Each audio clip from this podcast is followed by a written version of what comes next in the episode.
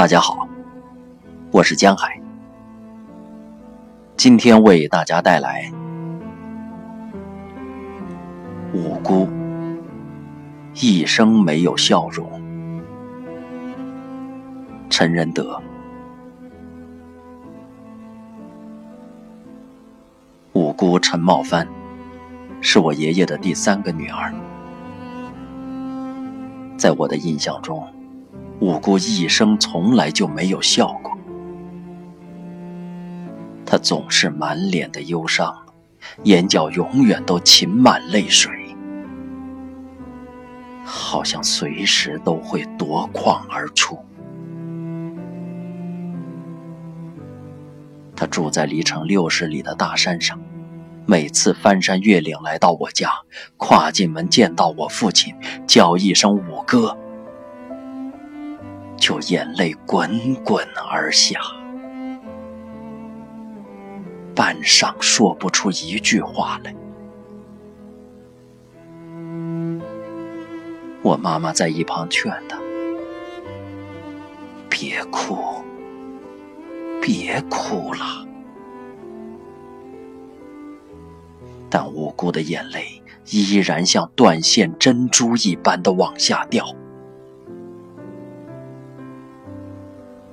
至少在漫长的三十年里，五姑一直都是这样。比五姑年长七岁的父亲告诉我们，五姑年轻时其实是个快乐的女孩。她出生于一九二三年，在我们老家所在的小城里，她是最早接受现代教育的女性之一。他曾经喜欢弹风琴，喜欢唱歌跳舞，曾经对未来充满了美好的憧憬。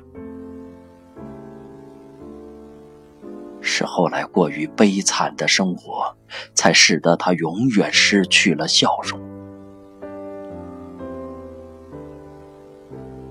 我对五姑有着不同一般的感情，那是因为她不仅是我的姑妈，还是我的奶妈。当我啼哭着来到这个混沌的世界上时，我家刚好经历了三反运动的细节，家中所有值钱的东西都失去了。我母亲在月子里天天以泪洗面，靠吃豆腐渣充饥，哪里有奶水哺育我？这时，五姑就断了她儿子。我表哥秦宗文的奶，来哺育我。靠着五姑的奶水，我才幸运的活了下来。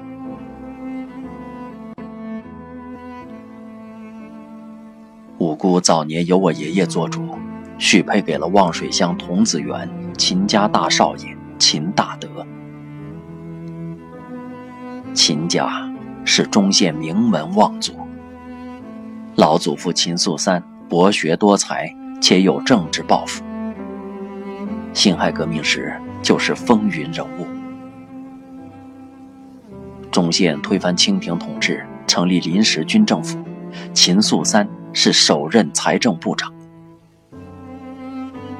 民国二年，全国进行第一次国会选举，秦素三当选为国会议员，赴北京参加了大总统选举。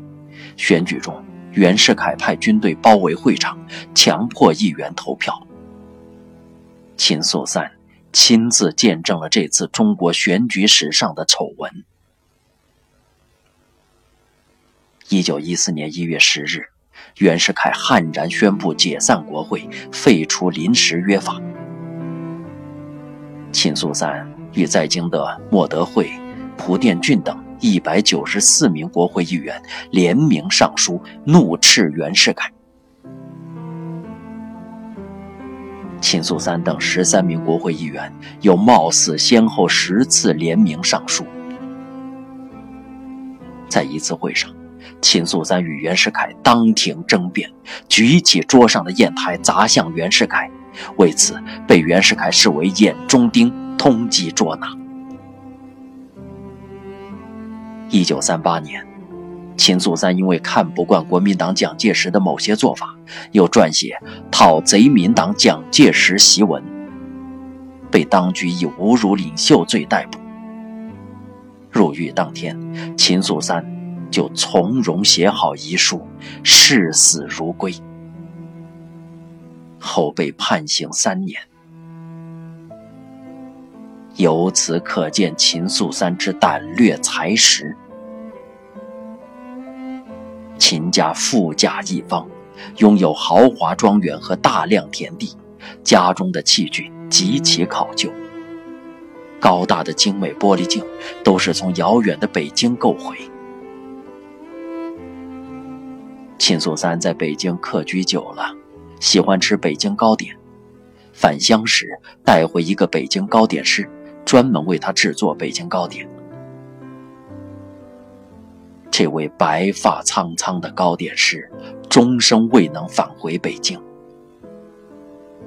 五十年代初，病死在我们陈家大院。死时大叫：“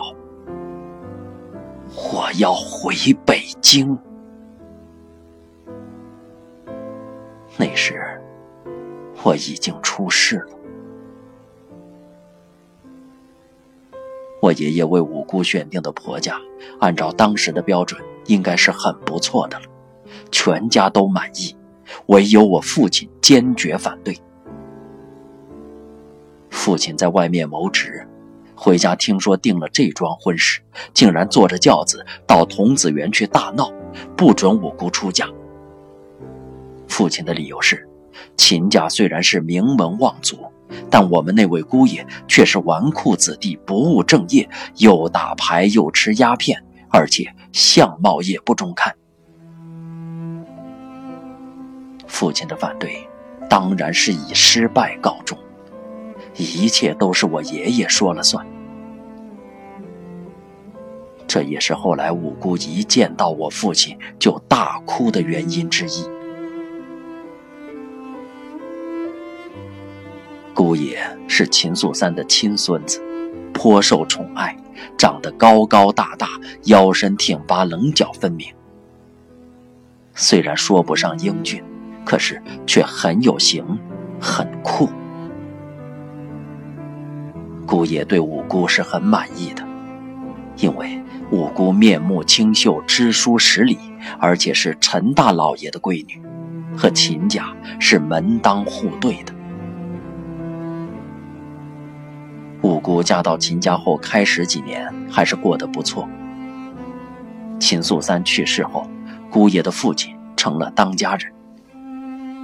五姑每天相夫教子，倒也其乐融融。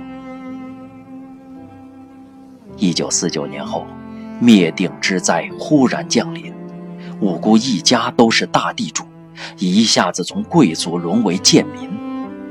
他们所有的财产一夜之间全被共产，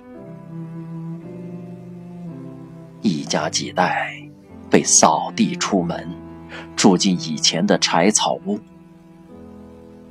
接受没完没了的残酷斗争。父亲说过，他有一次到五姑家去，寒冬腊月。由于没有床，五姑年老体衰的婆母就蜷缩在一堆草灰里，像一只受伤的老羊。从这时起，五姑脸上就永远没有了笑容。五姑偶尔回娘家来，我妈妈会找一些破旧衣服给她。那时候，他们一家可以说是衣不蔽体。一天晚上，我在爷爷床上翻筋斗，五姑坐在床头。奶奶逗我说：“陈七儿，你长大了怎么孝敬五姑啊？”我想都没想就站起来大声说：“我给五姑做苏联花布衣服。”那时，正是中苏关系最亲密的时候，苏联花布是最时尚的布料。旁边的长辈们都说：“你要记住哦，长大不要忘了给五姑做苏联花布衣服。”那时我大约只有两岁多，但我一直记着这句话，从不忘怀。十八年后，我结束了知青生涯。终于有了一份非常低贱的工作，每月工资二十四块五。这时，我想起了童年的承诺。但这时，苏联已经成为我们天天咒骂的敌人，苏联花布已经从中国人的生活中消失了。我无法再给五姑做苏联花布衣服，就选用另外的布料给五姑做了一套衣服。以兑现当年的承诺。我相信，当五姑穿上那套并不高贵的衣服时，一定感到非常温暖。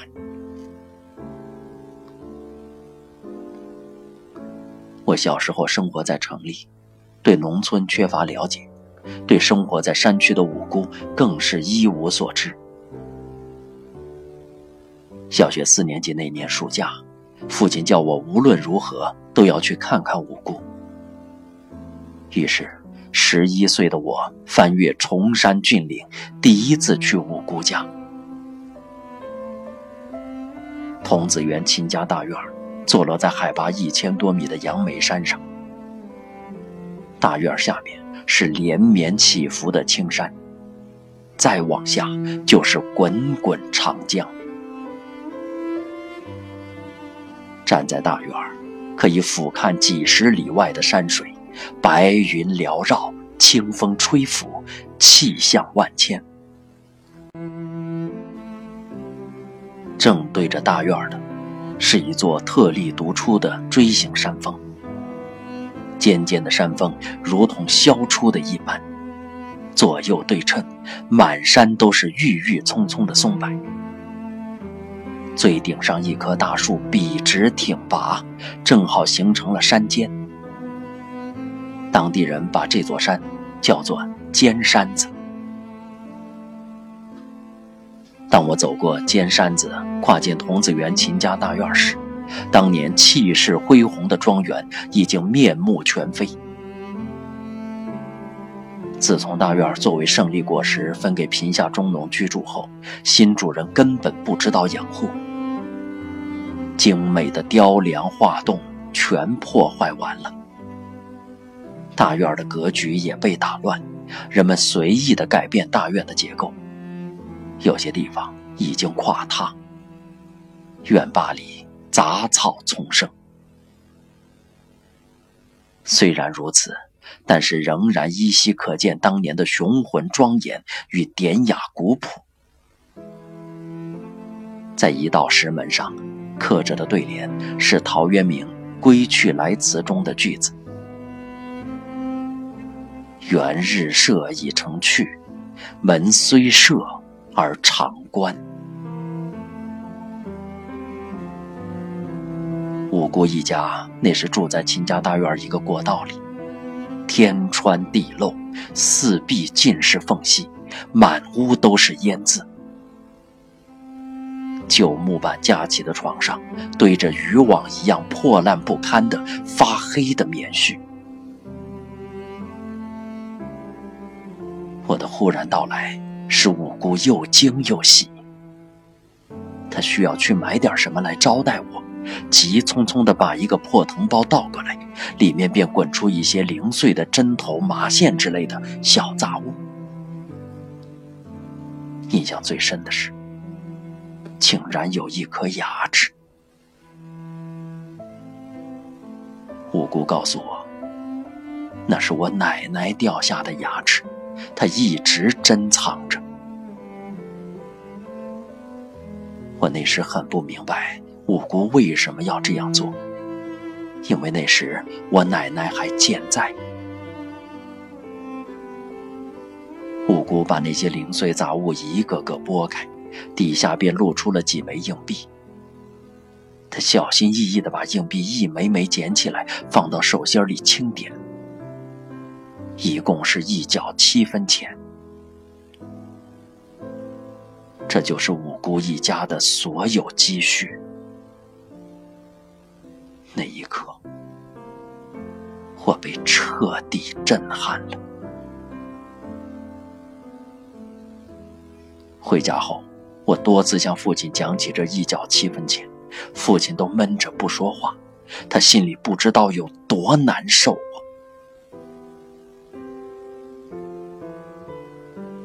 五姑留我住了几天，才让我走。我每天就和表弟宗武一起上山去玩，看他飞快地挥舞着镰刀割苦蒿，苦蒿有一种很浓的中药味儿。晚上，宗武在屋子里点燃一大堆苦蒿，用竹扇使劲儿的扇，浓浓的烟雾就在屋子里弥漫开来，成群结队、声如雷鸣的蚊子纷纷散去。这便是山区的驱蚊法。可惜浓烟散尽后，蚊阵又重新袭来。那天我跟着宗武，正准备上山，院子里一群小孩忽然将我围住。领头的一个年龄和我差不多，我听见另外的小孩在叫他川香。川香赤着上身，满身被太阳晒得黝黑，头发浅浅的，眼睛很亮，准确的说，不是亮，而是闪着仇恨的目光。开始还以为是乡下孩子见到城里孩子有些好奇，但是接下来发生的事实却并没有这么简单。川香瞪着眼睛说：“今天不准你从这里过。”我莫名其妙，就坚持要过去。川香伸手拦住我，我就把他的手挡开。这样两三个回合后，川香忽然大叫一声：“你这个地主！”然后像狮子一样猛扑过来，把我往地上按。我也不客气，当下就和他扭打起来。旁边的孩子一起冲着我大喊：“地主，地主！”宗武在旁边脸色发白。不敢吭声。这场阶级斗争，直到生产队长出动才解了围。从此我就记住了川香的名字。据说他现在还在那座山上，几十年来日子过得并不好。我于是想到，五姑一家在那里是何等受歧视。一个小不点的孩子可以任意欺负五姑的客人，对五姑本人的欺负，可想而知。极具歧视性的“地主”二字已经挂在小孩子的嘴上，莫名其妙的仇恨已经写在小孩子脸上。年仅八九岁的宗武已经习惯于面对侮辱，不敢吭声。五姑一家实际上在那里被判了无期徒刑，他的脸上怎么可能还有笑容呢？顾野从小过着极为忧郁的生活，一下子沦为贱民后，犹如坠入地狱。如果说他像牛马一样，就太抬举他了，因为牛马之间。从来没有斗争，没有听说过有一群牛马组织起来去残酷的斗争另外一群牛马。能够熟练的掌握斗争技巧的，只能是人。被侮辱与损害的，也只能是人。意想不到的是。顾野竟然逆来顺受，很快就适应了千奇百怪的残酷斗争，也学会了做各种笨重的农活什么困难都能够忍受。面对苦难，安之若素。他真的很酷，几十年来从来不唉声叹气，和我无辜的啼哭完全不同，是一个真正的男子汉。他总是高挺着身子，鼻子像鹰一样，眼睛半眯着向下看，好像什么都不放在眼里。当年天天沉溺于麻将桌上的他，几十年的炼狱生活与麻将彻底绝缘，甚至连梦见的机会都没有。文革浩劫结束后，麻将首先在城市里出现。一天，姑爷因事来到我家。进门就意外地看见我父母在打麻将。父母邀请他参战，他毫不推辞就上阵，居然大显身手，连连获胜。谁也不敢相信，他几十年来从来没有见过一次麻将。八十年代初，五姑的地主帽子揭掉了。但由于几十年来所遭受的非人折磨，他已经失去了应有的神采。极度的贫困依然压迫着他。一次，乡里来找他收什么名目的款项，他实在交不出，被一阵威胁，县令几日内交出，否则要拆掉那间破房子。五姑立马进城来。见到我父亲，连一声五哥都没有来得及叫，就大哭起来，伤心至极。我父母亲虽然自己也困难，总比五姑好得多，当即想法凑钱给五姑解了燃眉之急。我当时在场，目睹五姑痛哭，曾写有五谷一首。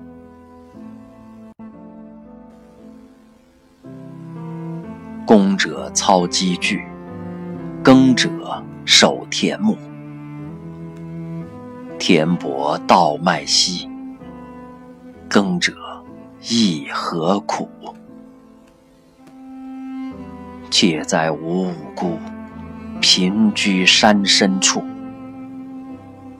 衰眼碧衣丹，破壁朔风舞。今年天大旱，秋峦成赤土。缺粮少菜蔬，江河充长渡。响定催款来，赫赫猛如虎。囊底探玉川，唯唯不敢怒。入城求旧亲，相见泪如雨。百年总忧贫，不得半日复。一生心且劳，到老仍褴褛。对知酒须息。怆然伤肺腑。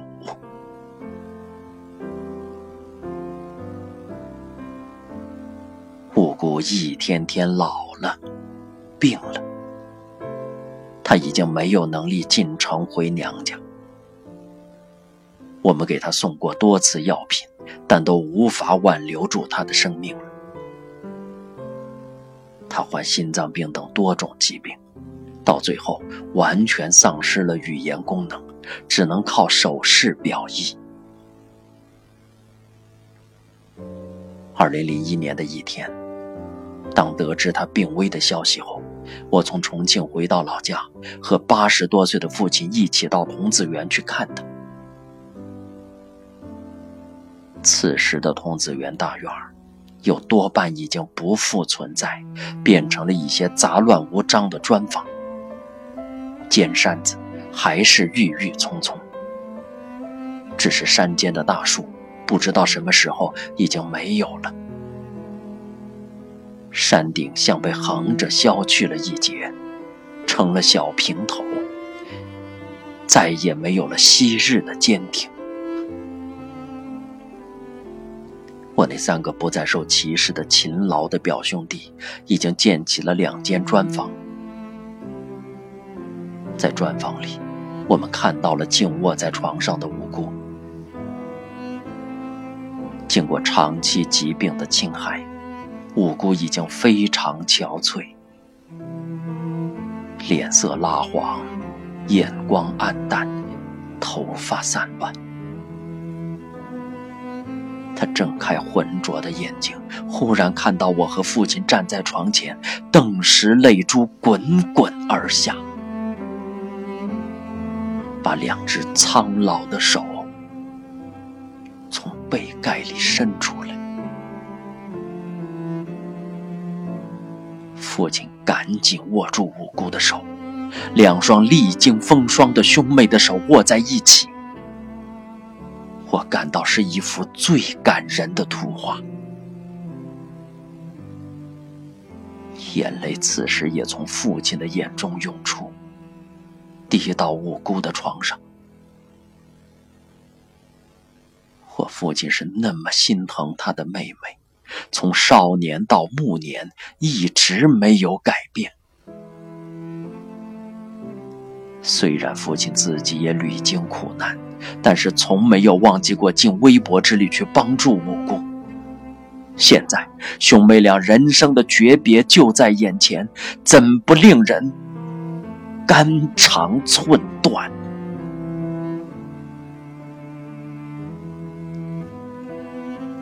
已经失音，看着亲人，却不能说一句话，只是张开嘴哇哇的叫。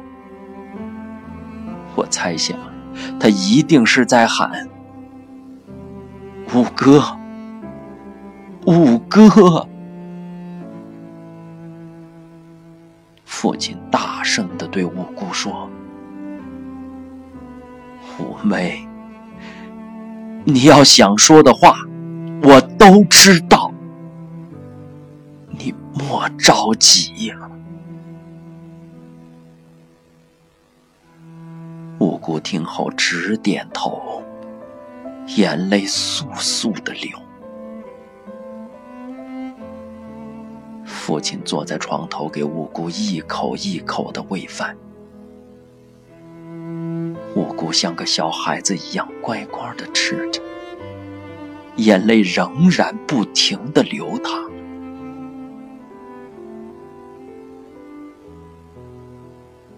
分别的时候到了。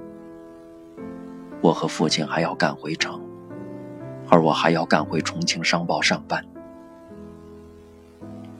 我们最后一次握住五姑的手，我感觉到五姑死死的抓住我们不肯松开，嘴里呜呜的叫，谁也不知道她在说什么。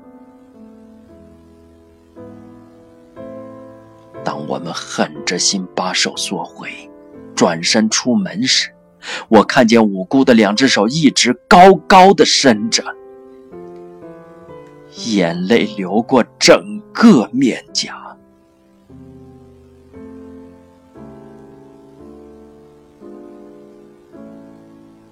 几天后传来噩耗，五姑走了，他娶了一个没有贫困，也没有歧视。更没有斗争的地方。二零一一年五月十一日，忠县老宅。